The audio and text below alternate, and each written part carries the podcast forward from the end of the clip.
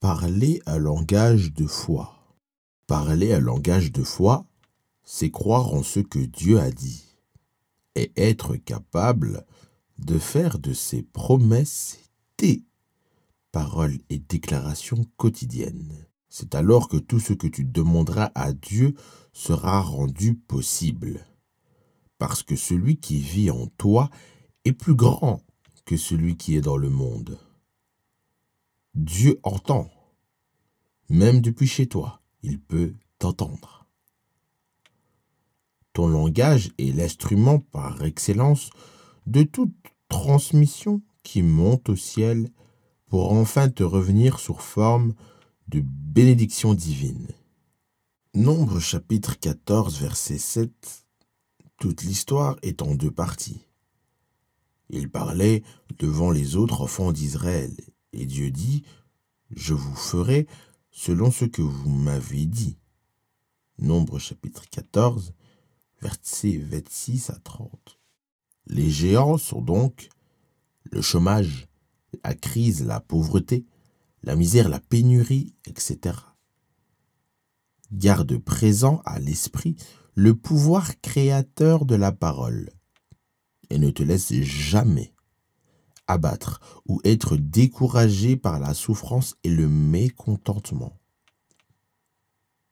Depuis que tu as commencé cette lecture, tu as vu comment le monde a été créé et comment Jésus a fait tant de miracles. Alors, évite de prononcer des paroles qui apportent le mécontentement, le désespoir et le doute. Considère toujours les psaumes 23.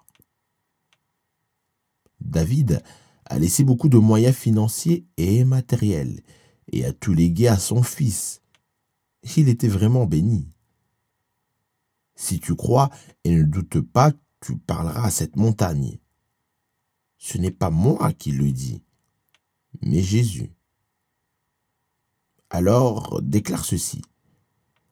L'Éternel est mon berger, je ne manquerai de rien. Psaume chapitre 23, verset 1. Je ne peux pas te dire de me faire la liste de tout ce qui te manque. Cela pourrait laisser place au chagrin. Seules les paroles qui sortent de ta bouche seront susceptibles de remplir ton monde. Alors surveille bien ta bouche. C'est ce que Dieu a dit qui a rempli le monde. Si tu veux parler selon toi, tu vas remplir ton monde de ce qui est humain. Parle selon Dieu. Laisse à Dieu le soin de te donner un bélier comme il le fit pour Abraham.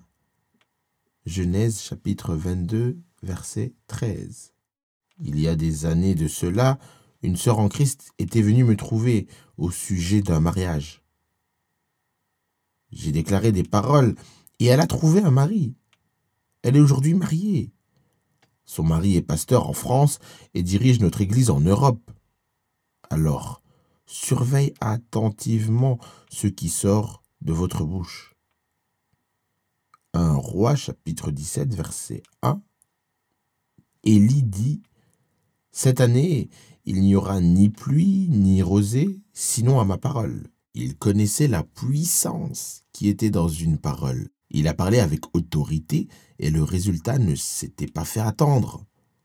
Ce qu'il avait dit était arrivé. Famine et sécheresse. Élie était un homme de la même nature que nous, un serviteur de Dieu. Nous le sommes aussi. Qu'est-ce qui est difficile alors? Tu as l'autorité de tout chasser loin de toi avec ta parole. Il te faut seulement avoir confiance en tes propres paroles et ne jamais laisser qui que ce soit t'intimider. Si tu fais confiance en tes paroles, et surtout si tu y rajoutes celles de Dieu, que l'on retrouve dans la Bible, les résultats seront formidables. Ce que l'homme sème, il le moissonne. Galates chapitre 6 verset 7. Ne parle jamais en mal de ton ministère, ni de ta famille, ni de ta vie, ni de tes affaires, ni des chrétiens de ton Église, s'ils n'apportent pas grand-chose comme offrande. Ce qu'Élie avait dit était bien, mais du côté négatif de la parole. Et Dieu lui a dit qu'il fera comme il l'a entendu dans ses oreilles. Dieu fait toujours selon ce qu'il entend de ses oreilles. Si tu veux que Dieu te fasse grâce d'une voiture, dis-lui comme ça, par exemple. Seigneur, tu m'as déjà béni avec Abraham, je déclare que j'ai une voiture pour mes déplacements. Merci mon Dieu. Tu auras une voiture à coup sûr. Dieu est amour, il t'a laissé dire toutes sortes de paroles, mais la lecture de ce livre changera ta façon de parler et te fera voir la grandeur de ton Dieu. Si tu ne peux pas y arriver, alors ne parle pas, reste la bouche fermée. Prends donc l'engagement de dire Je ne vais plus me plaindre de mes souffrances. Je vais faire encore plus pour que cette situation change. Cette mauvaise période va changer.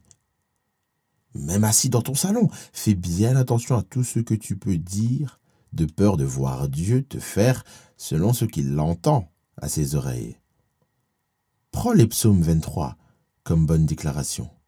Le prophète Élie, se trouvant contraint de chercher à manger, ne se plaignit pas, outre mesure. Il prit une fois de plus sa parole et parla. Cette fois-ci pour opérer un changement et apporter la prospérité. C'est mieux de l'écouter lui-même parler dans 1 roi chapitre 17, versets 13 à 14.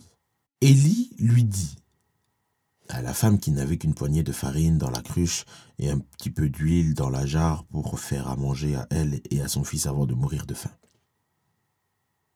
Ne crains pas, rentre et fais ce que tu as dit. Seulement, avec ce que tu as, fais-moi d'abord une petite galette, et tu me l'apporteras. Tu en feras ensuite pour toi et pour ton fils. Car ainsi parle le Seigneur, le Dieu d'Israël cruche de farine ne se videra, jarre d'huile ne désemplira, jusqu'au jour où le Seigneur donnera la pluie à la surface du sol. Un roi chapitre 17, versets 8 à 16. Pour une parole positive, c'en est une. Pour une parole de foi, on ne peut pas dire mieux. La femme ne voyait pas le Seigneur, c'est le prophète Élie qui lui parlait. Et ce dernier savait aussi bien que ce n'était pas Dieu qui parlait à la dame, mais le prophète Élie en personne. Pour avoir créé le manque par la parole, par sa parole, il était bien placé pour savoir la puissance de la parole, afin de retourner la situation et créer la prospérité. La parole de bénédiction a déjà été relâchée par Dieu à Adam lors de la création, puis à Noé et à sa famille, enfin à Abraham et à toute l'humanité, et à tout celui qui croit en Jésus-Christ, le Seigneur et Sauveur de l'humanité. Mais quand tu regardes bien, Adam n'avait pas prié Dieu pour recevoir la bénédiction, car les ressources les richesses étaient créées par Dieu afin que l'homme en bénéficie. Le mot bénédiction vient du verbe bénir. Cela signifie dire ou déclarer de bonnes choses pour quelqu'un. Bénir étant une faveur de Dieu, toi aussi, continue par te bénir chaque jour de ta vie en utilisant l'organe que Dieu t'a donné, ta bouche et tes propres paroles.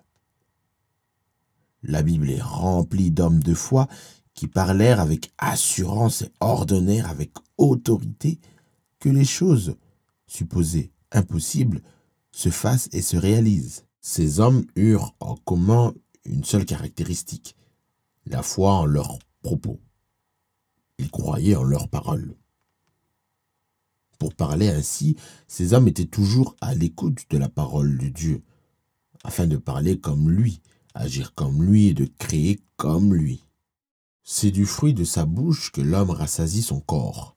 C'est du produit de ses lèvres qu'il se rassasie. La mort et la vie sont au pouvoir de la langue. Quiconque l'aime en mangera les fruits. Proverbe chapitre 18, versets 20 à 21. La vie, c'est la santé, la guérison, la réussite, l'amour, le bonheur, le succès, un bon emploi, une belle voiture, une belle maison, de bonnes études, se marier, avoir de beaux enfants. Toutes ces bonnes choses sont au pouvoir de ta langue, laquelle articule les mots que tu utilises pour t'exprimer à chaque fois que tu as l'occasion de parler. Avec la pluie, le prophète Élie bénit ainsi le peuple. Quel bienfait que de le voir bien se servir de ses paroles. Conclusion.